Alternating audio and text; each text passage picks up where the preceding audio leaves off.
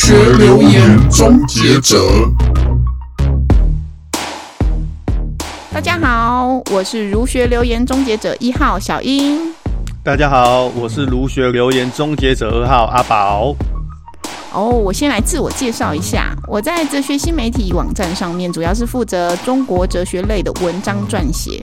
最近呢、五月份我跟我的伙伴一起合写儿童哲学的思辨桥梁书，一次共四册，小麦田已经出版喽。那感兴趣的人可以上哲学新媒体的网站上面去参考。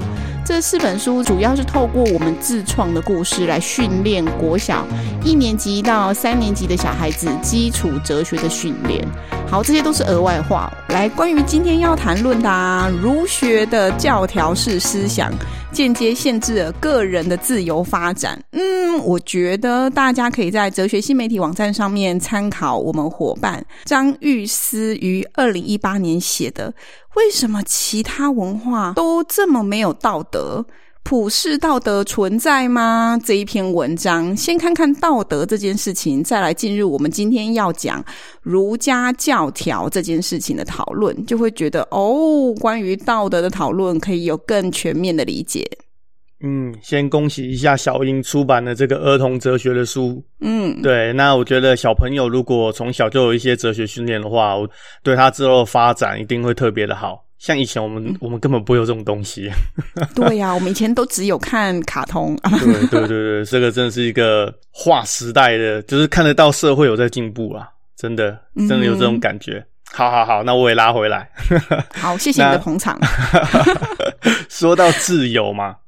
嗯，那实在对我来说是一个超级大魔王，超级主流的概念主题。真的，它已经变成是一种政治正确的概念了。对，它就真的、真的、真的，而且无无处不谈到这个主题。没错。对啊，那讨讨论自由，不仅在哲学啊，然后同时在政治、社会等等这些人文学科上面都是极其重要的事情。嗯哼。那我们这一集谈论的儒家的教条，真的限制个人的自由吗？也就是给予道德或形式上的枷锁。让人在生活上受到种种的限制吗？嗯，对。那说实话，那个儒家，我我真的是这么觉得啊。儒家真正的核心是人心为此出发嘛，就是仁爱那个人，仁爱的人，对不对？没错，没错，人心。那人民爱物、关怀的这样的一个思想，怎么会就变成了是一个限制人的自由？嗯，对。那我相信这中间一定有什么误会。嗯，我其实是直接讲了我的结论啦。我以为你很感慨，我觉得你讲这一段的时候特别感慨。真的哦，那我以为啊，关键还是在于使用者上面。嗯哼，对，就是这个人的问题身上，就是他怎么样。这个人的很多社会因素、人格特质，而使用了儒学这个东西。哦，如果真要说儒学这上面有什么问题的话，就是儒学这整套的价值系统，我们应该要如何更适切的帮助这个现代社会？嗯哼，而不是直接下结论就认为啊，儒学就是限制了个人自由。哦，所以。阿宝在这边有先破破梗，他们对，想说先让大家知道为什么我们会这么想。那我我们也可以听听小英怎么说，在我们后续怎么样去谈到这件事情。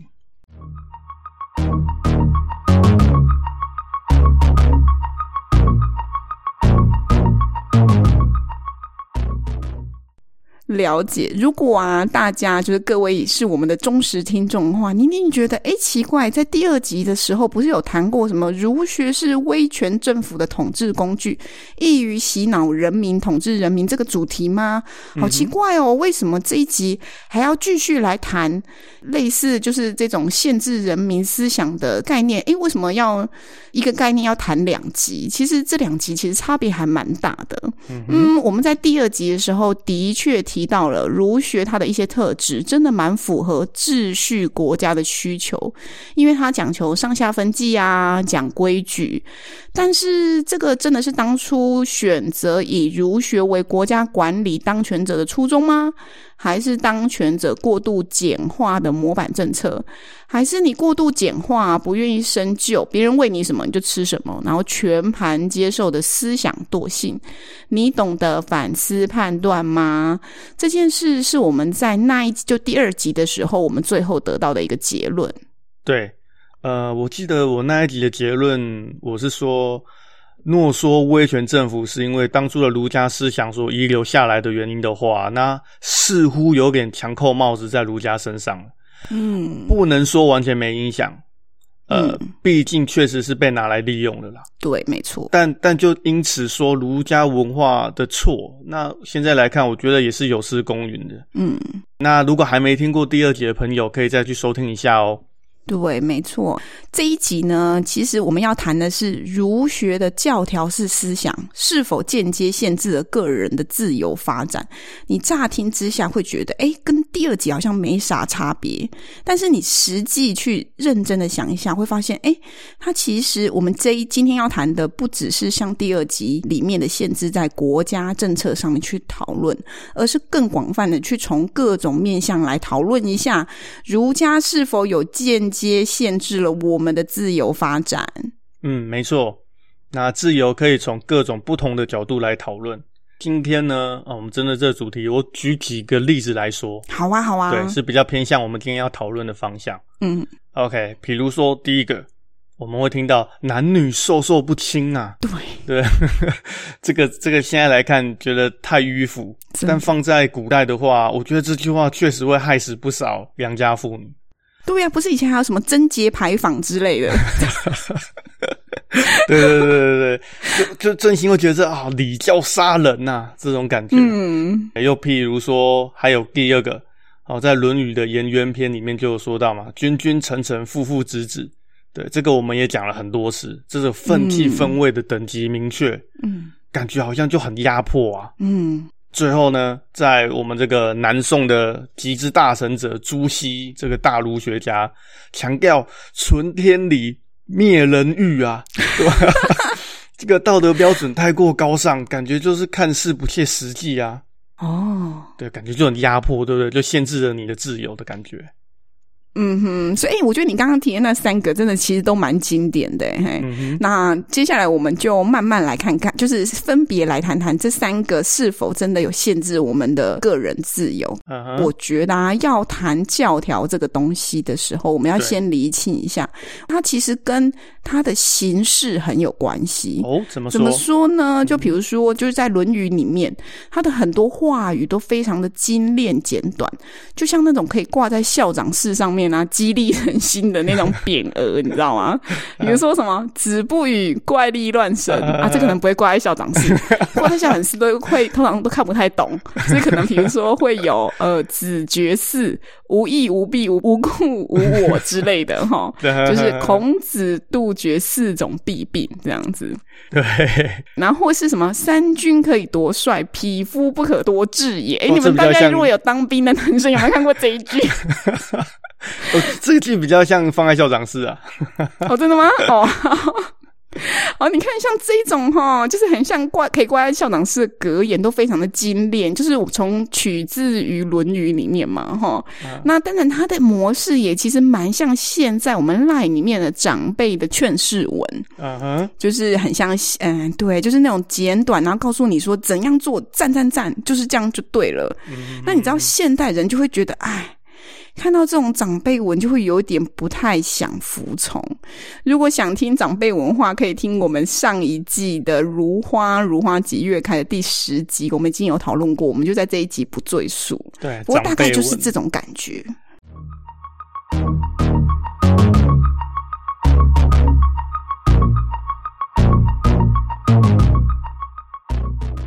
啊、呃，你这样子也让我想到啊，以前在那种国小、国中、高中的教室里面，嗯，那个墙壁上面自己也要贴这些东西。我不知道你们 大家有没有这种印象？你们贴什么？就是对啊，不是都是在教室要做一些布置教室的美化嘛？然后同学们就会画海报啊，写这些精神标语，贴在公告栏啊，还是旁边的柱子上面。嗯，哇，你看在学校这么压迫，又那些标语盯着你，难怪大家都把这些。被束缚的罪恶全部都怪向儒学身上，真的啊！小英这样子提醒啊，倒真的是啊，有那么一点的道理。嗯哼，像以孟子的话，孟子话很多，嗯，好，那往往都会铺成一些前后的对话，比较像是在说故事。嗯，那比这种呃格言的压迫感就小很多。嗯，有时候反而觉得孟子的这些譬喻的说明还讲的蛮好的。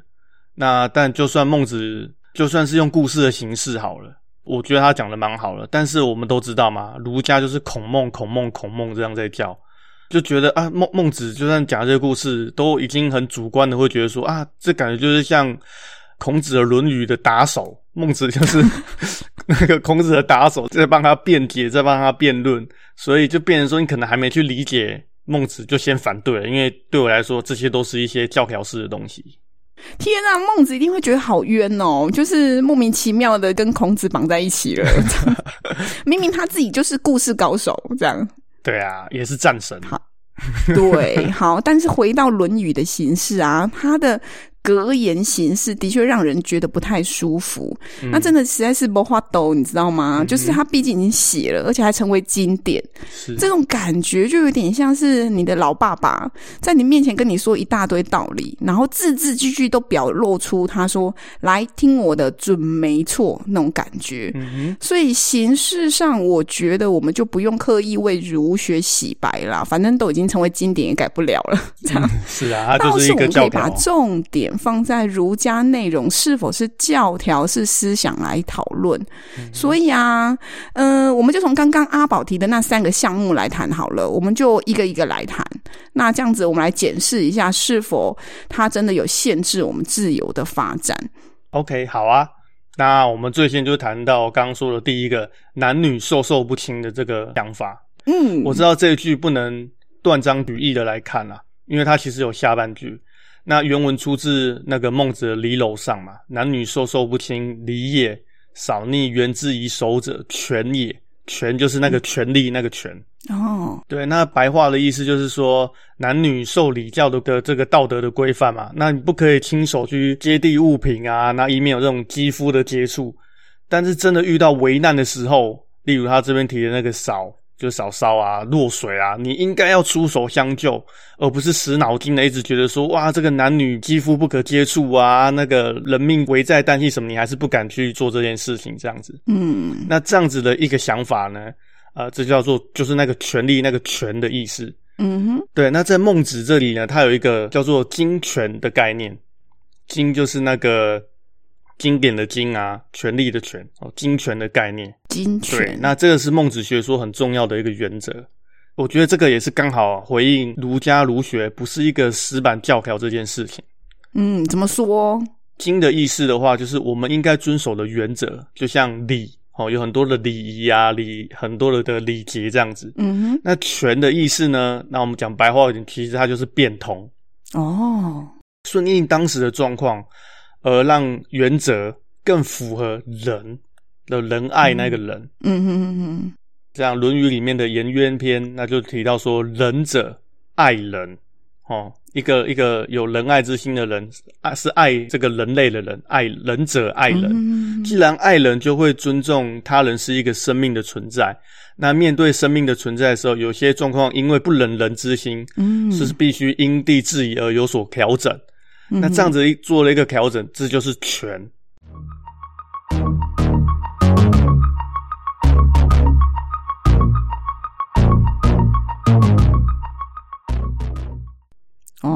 了解。阿宝，你提到了孟子的金权概念，我觉得他的意思就是在儒家原则在不通情理的时候，可以因为每个人都是那个爱人有爱人之心的人，所以你会不忍他人的生命。可能受到一些不合理的待遇之类的，所以你会有所调整。是。那理解这一点会让我觉得，哎，儒家好像还蛮开明的。但是我认为啊，嗯哼，可是事实摆在那边，儒家在很多经典上，特别是男女社会原则上，的确被认为很有教条这件事情。嗯，呃，也就是它的原则，就是光它的经这个部分，我们就觉得不合理了。哎、啊，我认为，比如说像最重要是来自于以往。其实我们都处于一个男性结构的社会思想中，对对。那那女性的地位其实是受到打压了。嗯，那对女子的限制是男子的 N 倍之多。诶，比如说你在《礼记》的仪礼篇就特别记载了关于女子她要侍奉她自己先生的一些规则。比如说，她说顺从为物啊，贞为首，贞就是贞洁的贞。嗯，那女子在对待丈夫，不仅要像朋友，要像兄弟，还要像孩子对父亲。成对君那样，反正就是毛很多啦，很多奇怪的，你根本想都想不到，让你觉得迂腐的规定。对，哎，那奇怪啦，为什么就没有规定男生要如何疼爱妻子的守则呢？我这边要大喊不公平，不公平！这样会让我想到哦，超久以前有一个古装喜剧电影叫做《我家有一只河东狮》，这是那个古天乐跟张柏芝演出的。OK，对，我超喜欢这部片，因为这部片我大概看过 N 遍了。我，我，我记得你喜欢的不是恐怖片吗？怎么现在变古装喜剧片？我跟你，当我还是 还年轻是个妹妹的时候，对爱情也有憧憬的。好，那里面呢，张柏芝就饰演柳月娥，我就不要讲剧情，反正它里面有有一段很经典的台词，他就他就是演那种就是就是母老虎就对了啦，所以他就逼迫着古天乐要讲爱妻守则。然后刘月娥就说：“反正你讲不出来，没关系，你跟着我念就可以了。”刘月娥先讲了一遍，她说：“你只许疼我一个人，要爱我，不能骗我，答应我的每件事都要做到，对我讲的每一句话都必须真心，不许欺骗我、骂我，要相信我。别人欺负我呢，你一定要第一时间出来帮我。我开心，你要陪着我开心；我不开心，你要哄我开心。永远觉得我是最漂亮的，梦里要梦到我，在你心里只有我。然后接着呢？” 叫古天乐重复一次，好，所以古天乐他重复了，他说：“从、嗯、现在开始。”我只疼你一个人，宠你，不会骗你，答应你的每一件事我都会做到，对你讲的每一句话都是真心的，不欺负你，不骂你，相信你。有人欺负你，我会第一时间出来帮你。你开心的时候，我会陪你开心；你不开心的时候，我会哄你开心。永远都觉得你是最漂亮的，在梦里都会梦见你，在我心里只有你。哇，有够恶心的。对。你看看，我告诉你，这才是真正的夫妻互相啊，不是单方面来约束女子要以夫为尊。我想在这边哈，女子才会觉得儒家实在太具有教条感了，就是因为这样。我觉得这个编剧很厉害，真的，写这个台词的人很厉害。哇，鸡皮疙瘩掉我心中的经典。其实这个也让我想到很久以前很流行的 T 恤。上面都会印着什么“爱妻守则”“爱夫守则”，我不知道你有没有印象？有一阵子很流行，对，就是一样，老婆永远是对的，对对对对对，就是这种。然后还印在那个 T 恤上面，有没有？然后那个情侣或夫妻就会互相穿，变成情侣装。哦，对，那时候觉得很红啊，对，现在看起来我觉得有点。点点点点点，对，我不知道有没有人有买过。我曾经听过，大概是我高中的时候听过侯文勇他在讲，就是情侣穿情侣装这件事情。他说，只能证明一件事情，并不能证明你们两个人多相爱，只能证明你们两个人智商一样。好 好，我们我我我们这样讲，等下得罪那些有买的人。哦欸、真的，赶快连店家都打电话来。哦，OK OK OK，好，好，拉回来，拉回来。好，我是觉得啦，就是刚刚我们谈那个《礼记》啊，的确对于两性有严格的规范，提导、嗯、那个男尊女卑，但是这并不是要歧视妇女哦。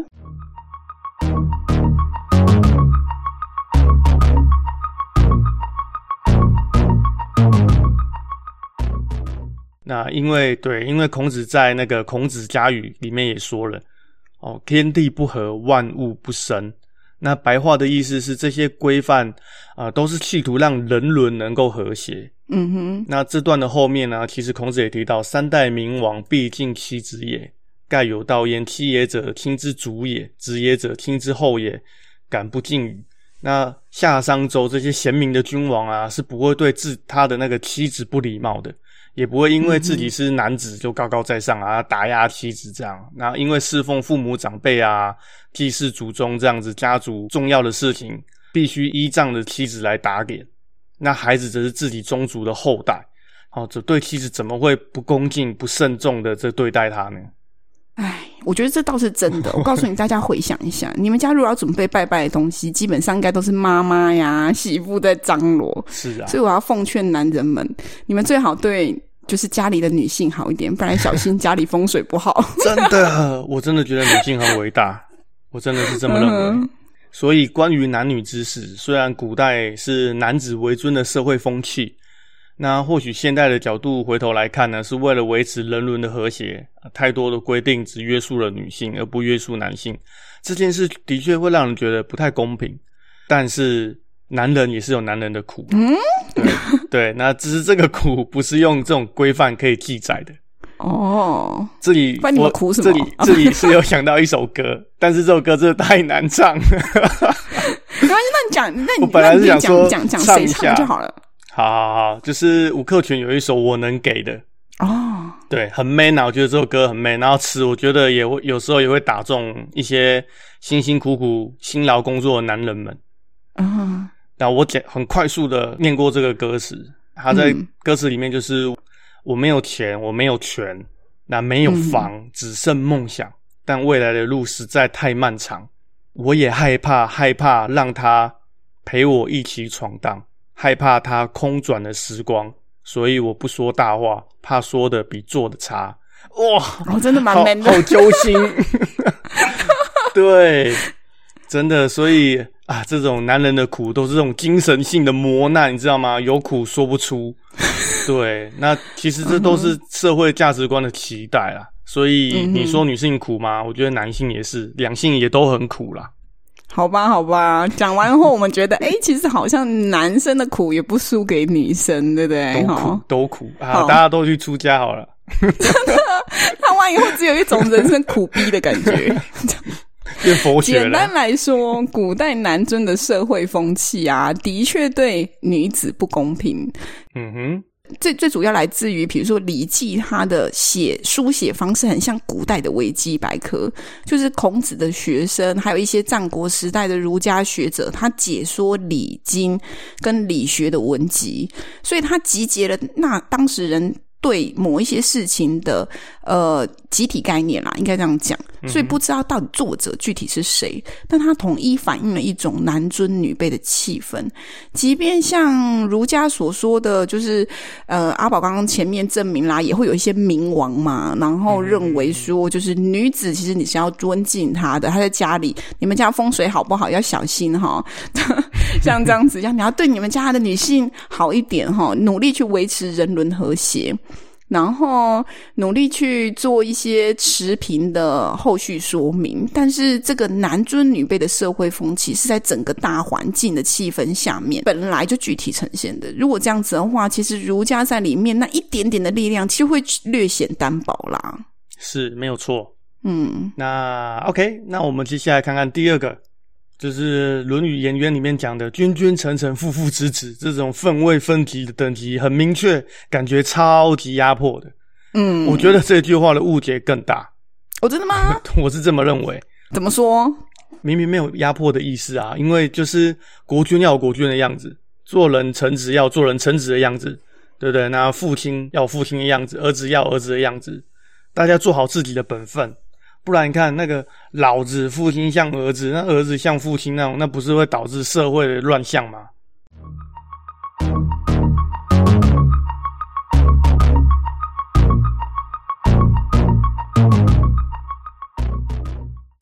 了解，可是我觉得这句话，会让大家觉得会有教条感，它不是因为内容。而是因为它外在的形式，意思是说，为了让君王像个君王，臣子像个臣子，父亲像个父亲，儿子像个儿子，就会用一些外部的约束来让你像，你知道吗？这种外部的约束就会让人觉得很有压迫感。诶，我举个例子来说，我觉得最明显就在坐座位上面来说，就比较蛮明显的。我先问问阿宝你好了，uh-huh. 你们家就是吃饭的时候座位会有默契吗？比如说爸爸一定要坐在哪一个地方？哎、欸，好像有哎、真的吗？哎、欸，喂，对啊，就是你看看有没有？赶快大家回想一下，有没有发现爸爸好像可能都会刻意固定坐，固定坐在哪边？哎、欸，可是我觉得好像每个人坐久了，应该都会习惯自己喜欢坐在那边吧？哦，那所以你是觉得可能是坐久习惯了这样子，对不对？呃，我觉得应该或多或少会吧。哎、欸，不过确实，我父亲都一定会固定坐在某一个位置上，那倒是没错。你有觉得那个位置特别舒适、特别宽大吗？呃，比较好看电视，比较好看。你看，你看，最好的位置被他占走了。好了，我跟你讲，在古代啊，座位就会有非常大的学问。比如说一些有钱人家嘛，uh huh. 特别是如果你家有女孩子，然后你家还蛮有钱的话，你就会请一些家教老师到家里来念书。男生可能就是去外面书院念书啦。Uh huh. 那你请来家里那些家教老师啊，或是一些客人如果来你家的话，然后是那种久居就是 long stay 的那一种，我们都会叫做西宾。Uh. 或是称为西席，那主人家我们要怎么？主人家叫做东家，东家这个说法在现在有一些，比如说老商行还会这样用，这样子。然后我做东那种感觉。对，所以古代尊称那些授业解惑的人，我们会称为西席嘛，嗯、就是因为你坐位置的时候，因为这个位置的座位，所以我们把这个名称就当成一个代称。那按照古代礼制哦，南尊呃，就是南南南南方的南，南为尊，北为卑，所以呢，人坐座位的时候啊。有南南北面的不一样啦，就是你不可以去僭越它。最典型的代表就是一个国君，如果他要坐位置，他必须坐在北方，朝着南方看，坐北朝南，就代表说他就是在最尊贵的位置。哦，那这个是家庭位置的分配嘛？那如果我们把它放大来看，其实你在盖那个家宅的时候，也可以看到，就这个家宅的基本位置的分配的时候，也可以发现。就是嗯，有蛮明确的社会阶级的缩影在里面。比如说在住宅上面啊，我们他们的高低啊，或是面相，其实就体现了他的阶级差别，还有尊卑有序这个概念。比如说正房，我们就不讲，正房一定是给家中就是可能父亲母亲住，父祖母住这样子。那厢房它是东西对称，那地位呢，它是略低于正房，通常都是给一些儿子这一辈的的家人住。那中国传统呢，以东边为贵哦，所以通常长子一定会住在东厢房，那其他儿子呢，有可能住在西厢房，就看你的位阶分配。嗯、那东厢房的屋顶一定要比西厢房略高一点点，这种高不见得是你肉眼看得出来的哦。但是它就是会略高一点点，它有一种风水上面强调青龙压白虎的意思。不过这是一种风水上面讲究，那我们通常在肉眼上不会具体看得出来说，哇，真的好像东边厢房特别高之类的。那古代还没出嫁的女子地位就更更不用说嘛，我们在第一集的时候。对，就稍微讲过，就是对对对，就是雾峰林家他们的家宅建设也讲到后宅这个部分。通常未出嫁的女子都是在后宅居住。哎、你看我讲了这么多外在的限制，其实阿宝你会觉得讲下来，从位置到住房，你有什么感觉？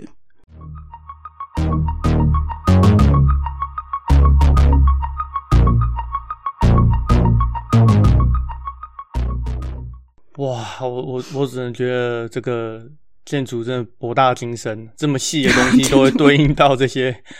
不过这是一种外在的束缚，嗯，就是真的是一种外在的约束感啊。嗯，这也让我想到刚刚提到的这以前学校念书啊，对，我我们刚刚提到那个那个字字句在墙壁上，对，那我也想到很多人也很不喜欢到学校读书的时候规定要穿制服一样，感觉也是一种约束感。哦对对对，现在我不知道现在高中还是穿制服吗？是吧？应该穿体育服。不过不管，反正都是一种就是外在制约啦。是，对啊，所以我要说，就是没错，就是靠这种外在约束的感觉，他的起心动念有一种。诶，其实我不太对于你能够是否能够自发的去尊长卑幼这些事情，哈，你是否能够真的能够如实做到？其实我对你是没有那么有信心的。所以为了避免你偶一为之的疏忽啊，我干脆提前先规定你，帮你把位置都排好，这样你就不叫不用管你心里到底做不做得到，最少你身体已经做到了。哎，不不不，不过这一点我要稍微来平反一下下，就是儒家并不会、哦、怎么怎么说，来来来，就是儒家并不会不管你心里做不做得到，只约束你身体而已，这样子、哦、不会不会，身心都要、嗯、都要具备好吗？儒家这些安排都是有理由的哦，也就是说儒家讲的正名，啊《论语》说，呃，子曰：“名不正则言不顺。”啊，言不顺则事不成。那意思就是说，做成一件事情必须要一个正当合理的名义和理由，这样事情才能讲得通嘛，才会有好的办法产生正面的号召，进而把事情做好。这样，那反之名义不正当，就无法自圆其说啊，就变成只能强词夺理，事情都讲不通了。当然事也办不成。那所以你可能觉得这些看似被规定好的位置、穿着啊、住住所的安排等等等等是是很限制，但其实儒家是透过这些实质的规范，提醒不同位置的人，哦，做事情前要想清楚，要符合自己的身份地位、礼法道义的事情，而不要有越级乱套或违甚至违背自己分位的事情，这样子这个社会才会稳定和和谐。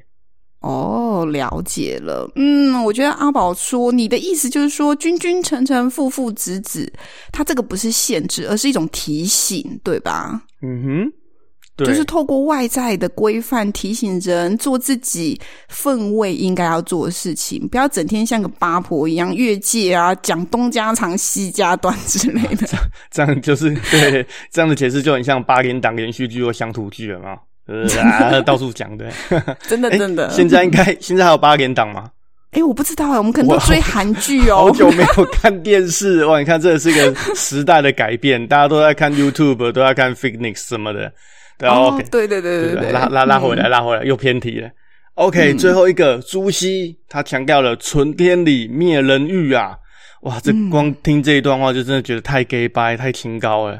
对啊。我，我自己是这样觉得，糟糟糕，心里的那个 OS 小剧场就跑出来这样。但是这句话应该不是这样直白的看啊。哦，真的吗？不然要怎么看？奇怪，我我想买包，我想买衣服，错了吗？有大错特错，不要来啊！这个好好老的歌啊，算了算了，这个就是放纵人欲的结果啊。在《礼礼记》的那个《乐记》里面，其实有最先提到这个观念嘛。嗯，人化物也者，灭天理而穷人欲者。那白话的意思很简单，就是人随着外在的物质会有喜怒的改变。嗯，那你让物质控制了自己的情绪，便会丧失自己的良知良能。那这便是所谓的什么天理消逝、放纵人欲的结果。简单说，也就是失去了人之所以人为人的这个独特和尊贵性。更简单来说，你就是让物欲蒙蔽了自己。哦，对。那到了宋代呢，张载把天理人欲又提了出来，而提倡寡欲。嗯，然后呢，二陈兄弟顺着提出灭私欲，则天理明矣。那朱熹也说了啦，抑人欲而存天理。那这边厘清的重点是欲到底是指的指的是什么东西？嗯，对。那《礼运篇》里面就说：“饮食男女，人之欲存焉嘛；死亡贫苦，人之大恶存焉。”故欲恶者，那心之大端也。人常其心，不可测度也。美恶皆在其心。那其实他这一整段话，简单说就是，你人的这种口腹之欲啊、情爱性欲，都是人心有的，以及想要躲避这种痛苦啊，种种心思都会藏在心的很很深的深处里面，甚至有点像到潜意识的这种 feel。所以提醒尊，嗯、提醒守礼很重要。你你设想，如果舍弃了礼，那这会变成是一个什么样的社会呢？嗯，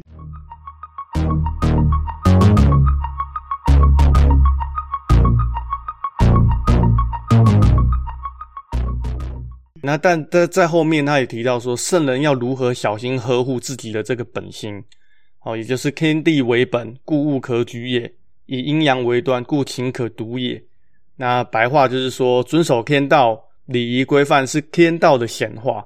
所以呢，明白天地阴阳的原则，就能够明白什么是可以追求的欲，什么是可以表现的情。那这些情欲都是合宜合度，不是欲望横生的。嗯，那我们之前常提到的王阳明就是说啦，天理就是良心。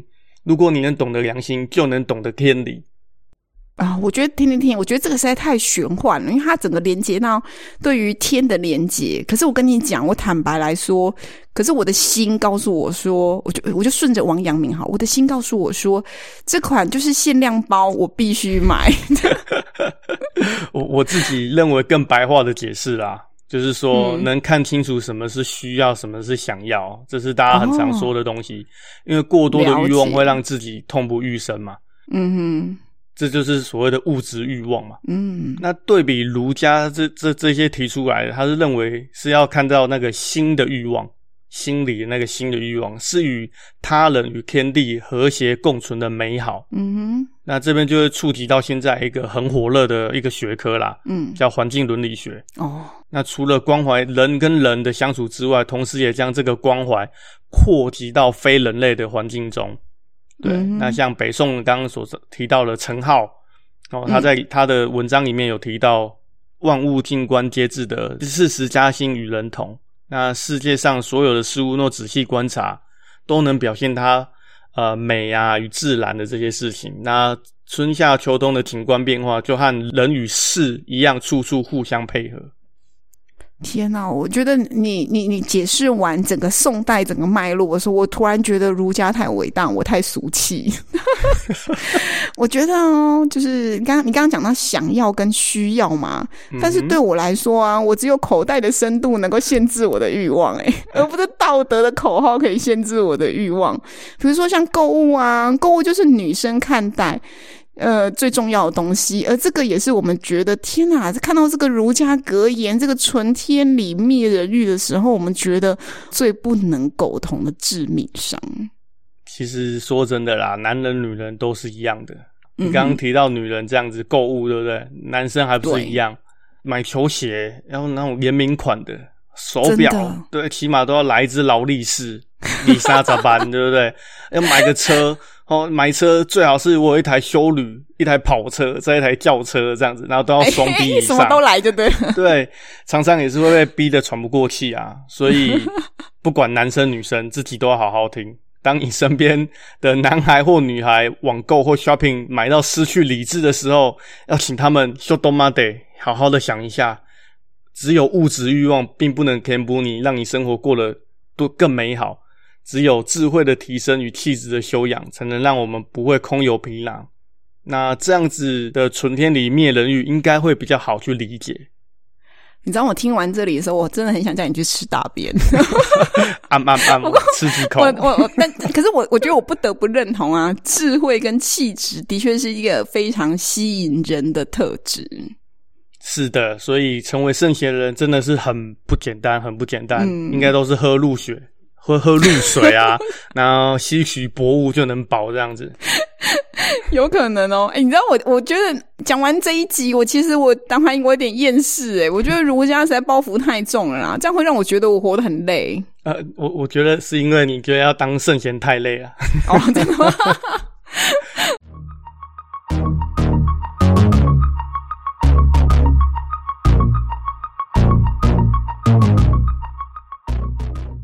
OK，我我来简单结论一下今天这个主题。好，就是我们的儒家教条是否限制了人的自由？我们先从前面两个例子来看，男女授受不亲跟君君臣臣这个例子，儒家是试图建立、提供一套准则，嗯、那维持社会运作的准则。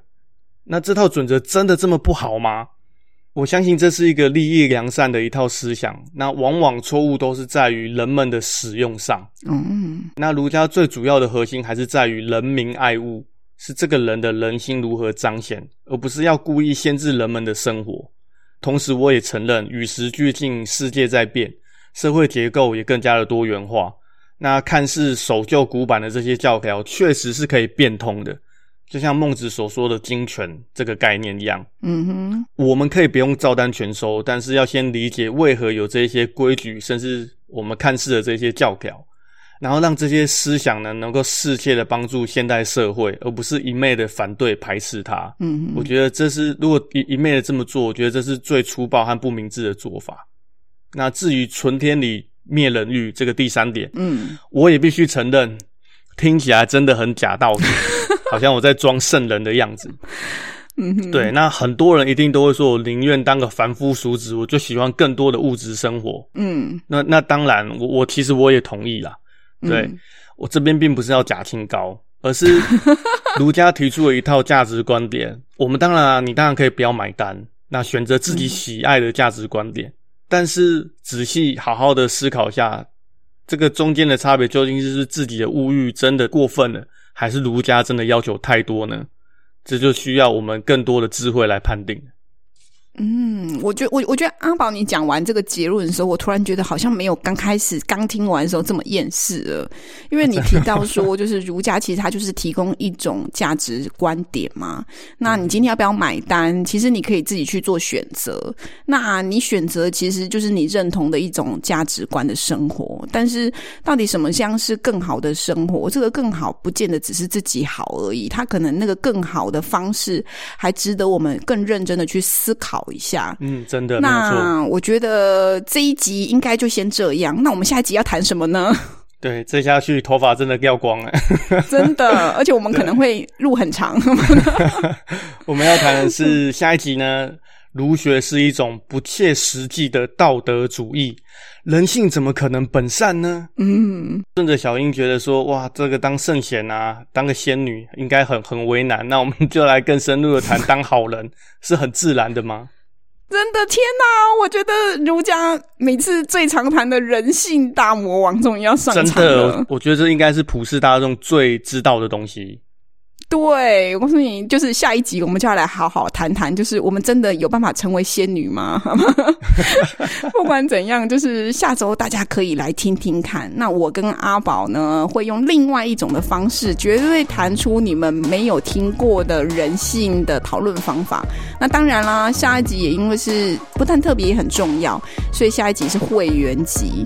还没有订阅哲学新媒体的人，要记得快点去订阅哦，这样才可以听到我跟阿宝用。用神奇的切入点来谈儒家与人性这件事情。我是儒学留言终结者一号小英，我是儒学留言终结者二号阿宝。那我们下周见哦，拜拜。儒学留言终结者。